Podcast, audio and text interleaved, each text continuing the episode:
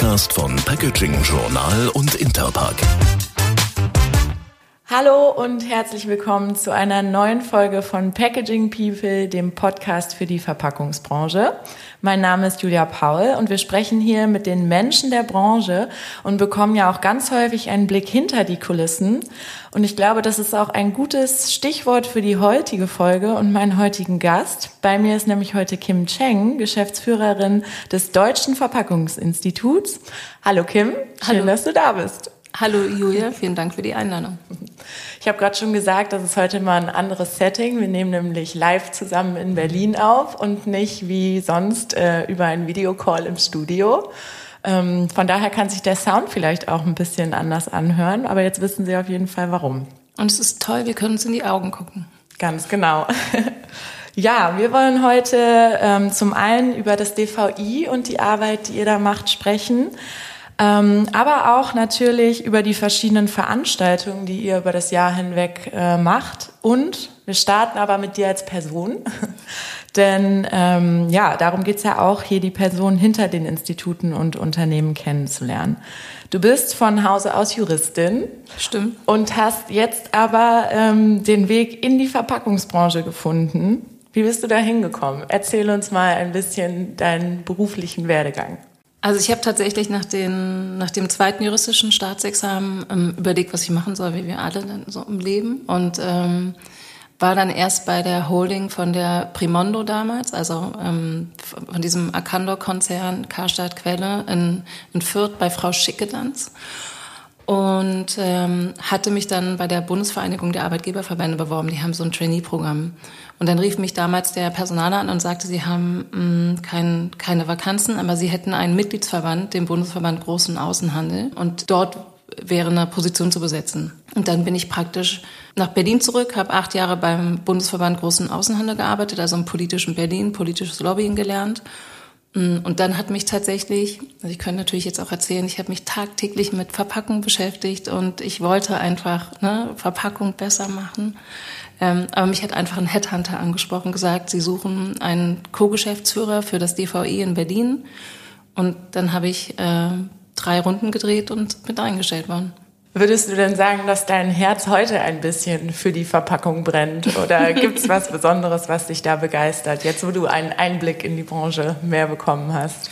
Ja, natürlich. Also ähm, ich bin jetzt auch schon seit 2016 ähm, beim DVI, hatte eine kurze Elternzeitunterbrechung für sechs Monate und brenne natürlich jetzt für das Thema Verpackung. Einfach weil das, ich glaube, jeden Einzelnen von uns jeden Tag beschäftigt, mittelbar oder unmittelbar. Hm, ich habe auch mal im Team die Idee gehabt, dass wir mal sehen, wie viel man, wie viel Verpackung man eigentlich tagtäglich äh, einfach nur ähm, gebraucht, ohne sie zu verbrauchen. Mm, und da war ich, glaube ich, schon am Vormittag, ohne dass ich jetzt so ein Schminkteufel bin, der jetzt so unterschiedlich, also tausende von Cremedöschen hat, habe ich eigentlich, glaube ich, schon vormittags irgendwie, war ich schon bei 37 mit Zahnpasta, ein bisschen Mascara. Wow. Ne? Und das merkt man gar nicht, was weiß ich, Hafermilch. Ähm, und deswegen das Thema ist gesellschaftlich total relevant. Und was mich natürlich beeindruckt, jetzt auch ähm, als Rückschau vom Deutschen Verpackungspreis, den wir gestern verliehen haben, ähm, die Innovationskraft, die in dieser Industrie einfach tagtäglich an den Tag gelegt wird. Also das beeindruckt mich schon sehr. Mhm. Gibt es da was, was du sagen würdest, was dir in den letzten Jahren aufgefallen ist, was sich besonders verändert hat oder große Innovationen, die du mitbekommen hast in der Branche? Also ich sage mal jetzt auf einem inhaltlichen Verpackungssprech ist es natürlich so, dass wir beobachten, dass Verpackungen in den letzten 30 Jahren total materialeffizient geworden sind. Das ist auch das, was wir immer wieder über Studien herausfinden. Ähm, die Verpackungen werden dünner, es wird weniger Material eingesetzt, ist ja auch eine Kostenfrage. Ähm, und natürlich gibt es diesen Megatrend Nachhaltigkeit, äh, da spielt das auch mit rein. Woran ich mich aber tatsächlich nach wie vor total erfreue, sind, ähm, auch wenn ich mir so die Kategorien angucke bei unseren Einreichungen, dieses Thema Gestaltung und Veredelung oder Warenpräsentation. Ich liebe Displays. Ich finde es, auch wenn ich die ähm, bei der Jury sehe und dann danach irgendwo in einem äh, Supermarkt, Discounter, was auch immer, äh, finde ich das ganz toll. Oder ich, äh, Gestaltung und Veredelung, also wenn eine bestimmte Drucktechnik eingesetzt wird, ähm, wenn man die Produkte sieht, und das hat natürlich auch was mit Kaufanreiz zu tun, ist aber auch Aufgabe der Verpackung. Ne? Es geht am Ende des Tages nicht immer nur um Nachhaltigkeit, ähm, um Schutzfunktionen. Es geht natürlich auch ein Stück weit um Ästhetik. Ähm, und das ist irgendwas, was mir immer wieder auffällt. Und dann bin ich auch dann zum Teil auf der Jury mit den Designern unterwegs. Und da lerne ich natürlich auch, was bestimmte Drucktechniken sind oder ne, bestimmte Farben. Das macht mir halt auch Freude. Es ist auf jeden Fall eine Branche, in der man auch immer weiter Neues dazulernt und auch erstmal ähm, ja so die verschiedenen Techniken und alles kennenlernen muss. Ähm, ich hätte jetzt äh, eine etwas persönlichere Frage. Du darfst gerne sagen, wenn du sie auch nicht beantworten möchtest. Du hast ja eine kleine Tochter, wenn ich richtig ja, informiert bin.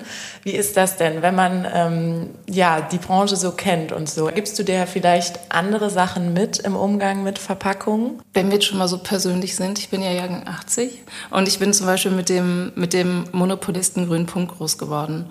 Und ich habe schon als Kind mh, so dieses Thema Mülltrennung, ne? also welches, welche Verpackung mit welchem Sortiersystem ähm, zugeführt. Das war halt so in den 80ern und 90ern noch, würde ich sagen, State of the Art in Bezug auf Erziehung. Mm, und da habe ich jetzt festgestellt, dass ich bei meiner Tochter zum Beispiel extrem Wert darauf lege. Also dass wenn wir vom Küchentisch aufstehen, dass, sie, dass ich immer sage, schmeiß das bitte in den linken Mülleimer und jetzt weiß sie schon, ah, da, wo die Verpackungen sind. Ne? Also wir sind jetzt noch nicht so weit, dass wir sagen, jetzt leicht Sortierabfälle, aber, ja. aber sie weiß eben, hm, was, wo die Verpackungen hingehören, wo das Papier hingehört. Ähm, und das ist natürlich ein Fokus, der mir super wichtig ist und das ganze Thema Littering. Ne? Also es gibt halt auch diese äh, Erdmännchen, ähm, äh, Henry und Jan und die haben ein so Lied, da geht es um die Verschmutzung der Welt. Und das sind dann halt immer Dreckspatzen. Und eine Zeit lang, jetzt ist sie auch schon ein bisschen älter, hm, hat sie dann immer so äh, Verpackungen am, auf, der, auf dem Boden gesehen, im Straßengraben ne, und hat immer gesagt, hier waren ja Dreckspatzen unterwegs, Mama. Also genau, also das ist, ist mir wichtig in Bezug auf Erziehung. Mhm. Spannend. Ich glaube, das ist ja auch was, was äh, in Schulen und Kindergärten jetzt immer mehr ähm, dann auch äh, ja, beigebracht wird und sozusagen Teil der Erziehung da ist. Find ja, ich, ich total weiß, schön. Eine Kollegin hat das tatsächlich auch schon mal aus dem Büro im Kindergarten. Äh, also da ging es um, welchen Beruf hat meine Mama. Und dann hat sie das, glaube ich, so vorgestellt und hat, glaube ich, auch dieses Thema Mülltrennung da ähm, vorgestellt. Das müsste ich, glaube ich, auch mal machen. Ich hoffe, dass niemand aus meinem Elterninitiativ-Kinderladen das jetzt hört.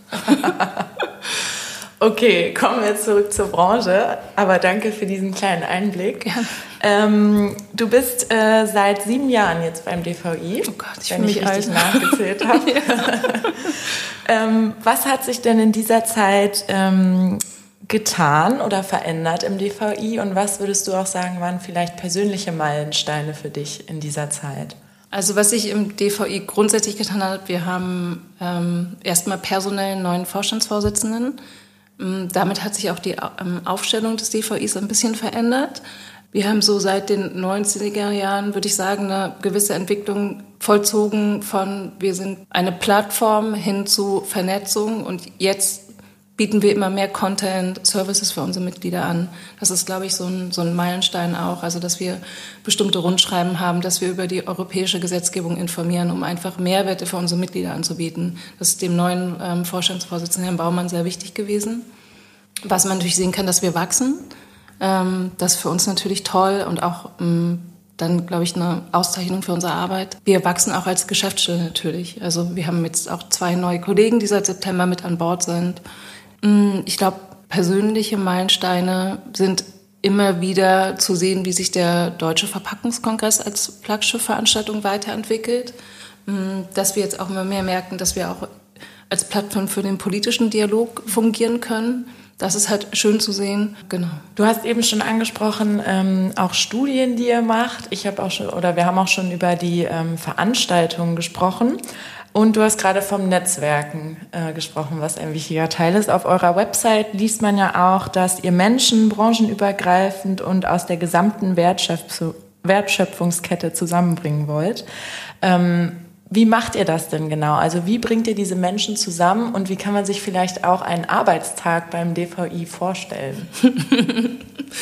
Ähm, also wir sind natürlich alle wahnsinnig gut organisiert beim DVI. Wir haben ähm, Excel-Tabellen, die eingepflegt sind in Outlook, wo wir jeden Tag Tagesaufgaben ähm, hochploppen. Also ich habe tatsächlich eine Kollegin, die ist genauso organisiert. Ich ziehe da vor den Hut.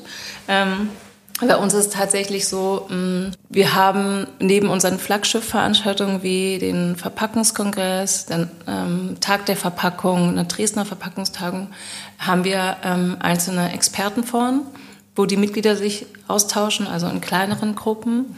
Ähm, dann haben wir zwischendurch auch immer wieder so Ad-Hoc-Meetings, wenn es zum Beispiel eine, PFAS-Verordnung gibt, dann haben wir zum Beispiel auch mit einem anderen Verband, dem Packaging Rally, ähm, mhm. einen, ähm, einen Ad-Hoc-Arbeitskreis eingerichtet, wo wir die Mitglieder informieren. Und was wir natürlich immer wieder auch nutzen, ist auf unseren Veranstaltungen diesen Vernetzungscharakter hinzubekommen. Ähm, wir haben eine breit aufgestellte Akademie, die jetzt mehr oder weniger neben ein oder zwei Präsenzseminaren eigentlich noch Online-Seminare ähm, anbietet was für uns und auch für unsere Mitglieder natürlich den Vorteil hat, dass es niederschwelliger funktioniert. Man muss nicht reisen, das ist nicht so zeitintensiv. Und ähm, darüber kriegen wir aber auch einen Informationsvernetzungscharakter hin. Ein typischer Tag im DVI ist natürlich sehr abhängig von dem Kollegen und dem, also welchen Kollegen fragen Sie, ähm, um welchen Tag geht es und welche Veranstaltung steht gerade bevor. Ne? Also ich glaube, wenn, wenn Sie uns äh, gestern gefragt hätten, wären wir alle irgendwie, sind wir alle acht Stunden lang irgendwie in Berlin Mitte hin und her gerannt und äh, haben uns um unsere Mitglieder gekümmert. Ähm, und wir haben natürlich auch immer, wie alle Unternehmen, auch so einen Teamtag, wo wir die ganzen Teambesprechungen haben. Und ähm, wir haben auch immer die Mischung aus Homeoffice und Anwesenheit im Büro und gucken halt, dass wir uns da alle so ein bisschen absprechen und koordinieren. Ähm, was wird euch denn da so aus der Branche wiedergespiegelt? Wie wird eure Arbeit wahrgenommen und was kommt da für Feedback von den Unternehmen und Mitgliedsunternehmen? Eigentlich ist, also ich kann, äh, würde natürlich jetzt auch nicht sagen, wenn wir die E-Mails bekommen, wie, warum seid ihr eigentlich so schlecht geworden? Ähm, was total schön ist, ich wollte eigentlich gerne so ein, mal so ein Testimonial-Broschüre in Anführungsstrichen mal ähm, aufsetzen, weil wir wirklich auch in letzter Zeit gerade viele E-Mails bekommen, so tolle Seminare weiter. So, wir haben natürlich da auch so eine Umfrage hintergeschaltet, dass wir manchmal fragen, wie hat Ihnen das Seminar gefallen, wollen Sie uns noch was mitgeben? Und wir kriegen echt total viel gutes Feedback, ähm, dass die Mitglieder sich über die Informationen freuen. Die sagen so weiter so. Ähm, gestern auch der, der Moderator auf der Bühne hat eben auch gesagt, er ist auch nicht mehr in der Branche, aber was er so mitbekommt, äh, haben wir uns als Sprache total gut entwickelt und ja, es läuft alles gut.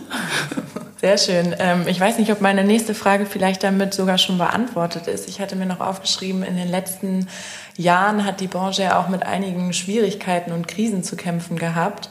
Ähm, wie unterstützt ihr Unternehmen denn da dann? Sind das dann so Sachen wie die Seminare oder auch die Studien, die ihr veröffentlicht? Also ich finde das tatsächlich ein bisschen schwierig zu beantworten, weil wir natürlich jetzt auch gerade wieder feststellen, dass wir nach dieser Corona-Zeit in so einem äh, in einer schwierigen Situation auch für die Verpackungsindustrie sind, weil die, ähm, die Läger halt auch noch voll sind bei den Kunden. Es gibt eine Nachfrageschwäche. Was wir tatsächlich machen, wir haben auch, also wir fragen uns das schon immer wieder, gerade wenn es auch sowas gibt wie in der Corona-Zeit, diese Lieferkettenproblematik, was wir als DVI machen können, dass wir eben nicht nur fachspezifisch, sondern auch so ein bisschen auf die, auf die andere Ebene schauen. Ähm, wir haben jetzt zwei, also wir wollten es glaube ich viermal im Jahr bieten, haben es jetzt reduziert auf dreimal im Jahr, haben so einen Konjunkturausblick, mm, wo wir jemanden von der Deutschen Bank Research haben, Erik Heimann, der dann so einen Ausblick gibt, wo stehen wir gerade, wie werden sich die Preise entwickeln, was ist die Prognose vom BIP für 2024. Und was wir natürlich machen, ist, dass wir in erster Linie versuchen, die Unternehmen auf die zukünftige Gesetzgebung hinzuweisen. Das heißt, das ist, glaube ich, auch was, was für die Unternehmen, glaube ich, ganz augenfällig einen großen Druck auslöst, dass sie sagen, sie wissen eigentlich gar nicht, was jetzt mit dem Thema Plastiksteuer, hm, was kommt da auf uns zu, was müssen wir eigentlich an Rückstellungen bilden, worauf müssen wir uns vorbereiten. Und das ist ein bisschen was, das wir versuchen, an Informationen zur Verfügung zu stellen. Mhm. Jetzt ist so ein Jahr beim DVI ja auch sehr geprägt von Veranstaltungen, darüber haben wir schon gesprochen. Was kannst du uns denn dazu ähm, ja, grundsätzlich mehr erzählen? Also wir stecken natürlich auch schon wieder in die Jahresplanung fürs nächste Jahr. Ähm, wir haben jetzt im November, also ich glaube 30. November, 1. Dezember noch die Dresdner Verpackungstagung, die sehr, die immer in Dresden stattfindet, die sehr technisch ist Die findet jetzt statt. Dann haben wir im März, am 14. 15. März den Deutschen Verpackungskongress. Hm, den werden wir so in den europäischen Kontext stellen, wegen der Europawahl. Also als Arbeitsziel habe ich jetzt irgendwie mal gesagt, die Verpackung im europäischen Kontext. Und wollen natürlich auf die europäische Regulierung, Regulierung gucken, aber eben auch auf, auf das Thema Deutschland im europäischen Kontext. Wie stehen wir da?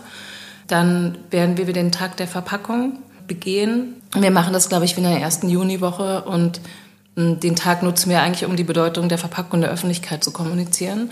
Äh, da hatten wir in diesem Jahr auch eine schöne Veranstaltung, wo wir dann eine Sortieranlage angeschaut haben, auch mit Journalisten. Und das ist ganz schön angenommen worden, weil die dann auch so einen Mehrwert haben. Ne? Die hören sich dann kurz die Studienergebnisse an und ähm, haben bisher meistens keine Gelegenheit gehabt, sich mal so eine Sortieranlage anzuschauen. Genau. Also das sind so die, glaube ich, die großen Events in den nächsten Monaten. Hast du ein Lieblingsevent äh, über das Jahr hinweg? Mm, also da hat sich der Deutsche Verpackungskongress wirklich toll, weil das so, ne, das ist halt wirklich ein Kongress. Der ist in Berlin. Wir haben eine ganz tolle Abendveranstaltung.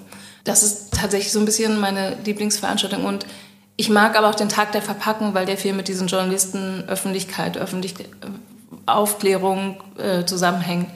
Jetzt vergibt ihr ja auch ähm, den deutschen Verpackungspreis einmal im Jahr.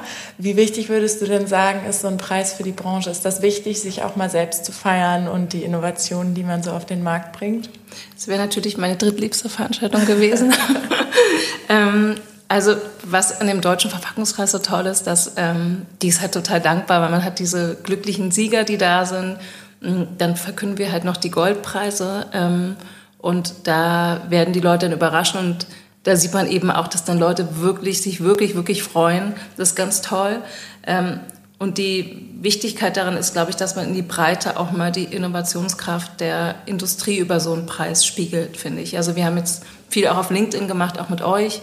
Ähm, und dann merkt man halt auch, dass so dieses Thema Verpackung auch in der breiten Öffentlichkeit stärker ankommt. Genau. Ähm, wir haben ja damals auf der Veranstaltung gefragt, wie es sich anfühlt, Gewinner zu sein. Ähm, mich würde noch interessieren, du hast die Preise vergeben. Wie fühlt es sich denn für dich an, diese Preise zu vergeben? Bist du da auch aufgeregt oder nervös vor? Ich habe erstmal total geschwitzt auf der Bühne. Es war auch super warm an dem Tag. Ja, wir hatten ja vorher schon mit ein paar Preisträgern gesprochen und für mich war es ganz schön, ich hätte die vorher gesehen, dann auf der Bühne für äh, den normalen Preis, von dem sie schon wussten. Und das Schönste für mich war dann nochmal diejenigen, die den Goldpreis bekommen haben. Ne? Und da war ich auch ein bisschen aufgeregt, wie die reagieren. Und das war total schön. Ja. Mhm. Ähm, beim Preis war jetzt Nachhaltigkeit die größte Kategorie, die ihr an Preisen vergeben ja. habt. Würdest du ähm, auch sagen, dass das äh, für das DVI eins der wichtigen Themen oder das wichtige Thema für die Branche aktuell ist? Es ist für uns, für die Branche, für die mh, mm, Öffentlichkeit, finde ich das Megathema. Ja, auch bei den, wie du schon gesagt hast, auch bei den Einreichungen hatten wir, glaube ich, 40 Prozent der Einreichungen aus dem Bereich Nachhaltigkeit. Was ich aber wirklich an dem Preis auch mag, ist, dass wir mh, mm, die Kategorien haben, die eben auch für Verpackung stehen. Also Warenpräsentation, Gestaltung und Veredelung, aber auch Logistik, Materialfluss. Ich meine, 70 Prozent der Verpackungen fangen, glaube ich, in den Transportbereich an. Mhm. Ähm, also, dass man auch als Branchenvertreter sich bei dem Preis wiederfindet und es nicht nur um Nachhaltigkeit geht. Es ist halt nicht der deutsche Nachhaltigkeitspreis. Ja. Ähm, es gibt auch eine Kategorie Nachwuchs bei ja. dem Preis und äh, auf, dem, ähm, Dres auf der Dresdner Verpackungstagung geht es ja auch um den Austausch mit ähm, Studenten und der, ja, der Wissenschaft und Forschung. Wie wichtig ist das denn als ähm, Feld für das DVI? Da scheint ihr euch ja auch besonders dann einzusetzen. Das, mm, das ist, glaube ich, tatsächlich aus der Historie des DVIs eigentlich geworden, weil der Gründer ja ein Hochschullehrer war, Professor Bernd. Das ist für uns ein total wichtiges Feld, weil wir auch eben sehen, und das berichten ja auch alle neben dem Bereich Nachhaltigkeit, und natürlich dem Thema Konjunktur, ähm, Preispolitik ist natürlich äh, das Thema Nachwuchskräfte, Nachwuchsmangel eines der Megathemen. Mhm. Ähm, also versuchen wir so gut es geht, dieses Thema zu besetzen und ähm, matchen Industriepartner mit Studierenden. Das machen wir in Dresden, machen wir aber auch auf der DVI Studierendenkonferenz, wo wir 80 Studierende nach Berlin einladen, 80 bis 100, die dann so in Workshops mit Industriepartnern zusammensitzen. Genau. Also was ich ähm, tatsächlich aus den Veranstaltungen, auf denen ich jetzt schon war, von euch mitgenommen habe, deshalb finde ich, passt auch dieses ein Netzwerk schaffen, das passt mhm. so wunderschön. Ähm, weil zum Beispiel, als wir diesen März jetzt auf dem Verpackungskongress waren, da sind, ähm, habe ich wirklich viele Leute kennengelernt, mit denen ich jetzt dann danach noch irgendwie Kontakt hatte, die wir auch mal für einen Podcast eingeladen haben oder die man auf der Interpack wieder getroffen hat. Also ähm, das war, das war wirklich eine schöne Erfahrung. Ich habe tatsächlich, hm, das hatte ich auch mal gepostet, ich hatte hm, auf der Interpack so einen Aha-Moment. Die hatten ja diesen Claim Welcome Home mhm. und ähm, das fand ich eher so ein bisschen euphemistisch und dachte so, ja, komm, also ne, ich bin Berlinerin, was wollt ihr jetzt hier in Düsseldorf von mir? So? und da bin ich aber auf dieser Messe gewesen und habe halt ständig Mitglieder getroffen. Ne? Wir sind halt auch ein großes Netzwerk, Leute, die ich ja natürlich jetzt auch mit denen ich seit ähm, 2016 irgendwie verbunden bin und hatte wirklich so ein bisschen dieses Gefühl. Das war für mich so, das war auch auf LinkedIn jetzt irgendwie nicht geheuchelt oder so, sondern es war wirklich so, dass ich so dachte, ja, es ist schon so ein bisschen so ein, ist natürlich auch ein Mikrokosmos, die Verpackungswelt, aber ähm, da bin ich schon ein Stück weit angekommen und es fühlt sich halt so ein bisschen wie zu Hause an. Ja. Mhm. Das haben auch wirklich äh, auf der Interpack alle gespiegelt. Also ich glaube, jeder hat äh, in den Gesprächen, die wir geführt haben, hat gesagt, es ist wie nach Hause kommen, dieser Claim, der stimmt. Ja, ich glaube, es war halt auch äh, nach dieser Corona-Unterbrechung, ne? die musste ja dann auch ausfallen. Und da hat man, es gab ja auch die Zeit, wo alle gesagt haben, es wird nie wieder Messen geben. Ne? Dann fing so doch so ähm, Unternehmen an, so über bestimmte Computerprogramme, 3D-Maschinen und ne, man kriegt ja. dann so einen Rundgang. Und dann haben wir auch schon gedacht, okay, mal gucken, wie das für uns wird, weil das natürlich auch Teil unseres, sage ich mal, Daseinsberechtigung ist, dass wir halt die Leute auch in Präsenz zusammenbringen. Und ähm, da bin ich echt total froh. Und das hat, glaube ich, auch die Interpack gezeigt und die Begeisterung der Leute, dass man wieder zusammenkommen kann. Mhm. Also würdest du auch sagen, dass das bei euch dann nach der Krise nahtlos wieder weitergegangen ist und sich auch die meisten gefreut, also da positives Feedback aus der Branche kommt, dass ihr mit euren Veranstaltungen wieder da sind. Hat, merkt man da einen Unterschied? Werden die jetzt irgendwie noch besser angenommen als vorher, weil man das nochmal anders wertschätzen kann?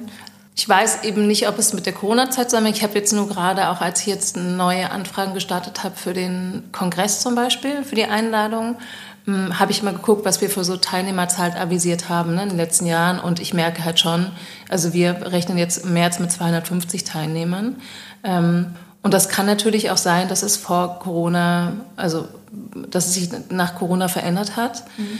Für uns ist es so tatsächlich, was, was du sagst. Also ich bin auch überrascht. Es hieß ja auch immer, nach Corona ist nicht mehr wie vor Corona und so. Das würde ich jetzt sagen, bei den Veranstaltungen, es ist wieder alles same, same. Was für uns aber total gut war, dass wir diese DVI-Akademie mal umgestellt haben.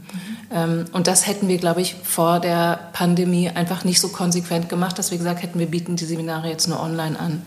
Ähm, und das ist für uns ein Stück weit, was wir jetzt anders machen. Ähm, aber sonst die Präsenzveranstaltungen finden ganz normal in Präsenz statt. Ja, ich würde sagen, dann freuen wir uns da auf die nächsten Veranstaltungen in Dresden und dann im März wieder hier in Berlin.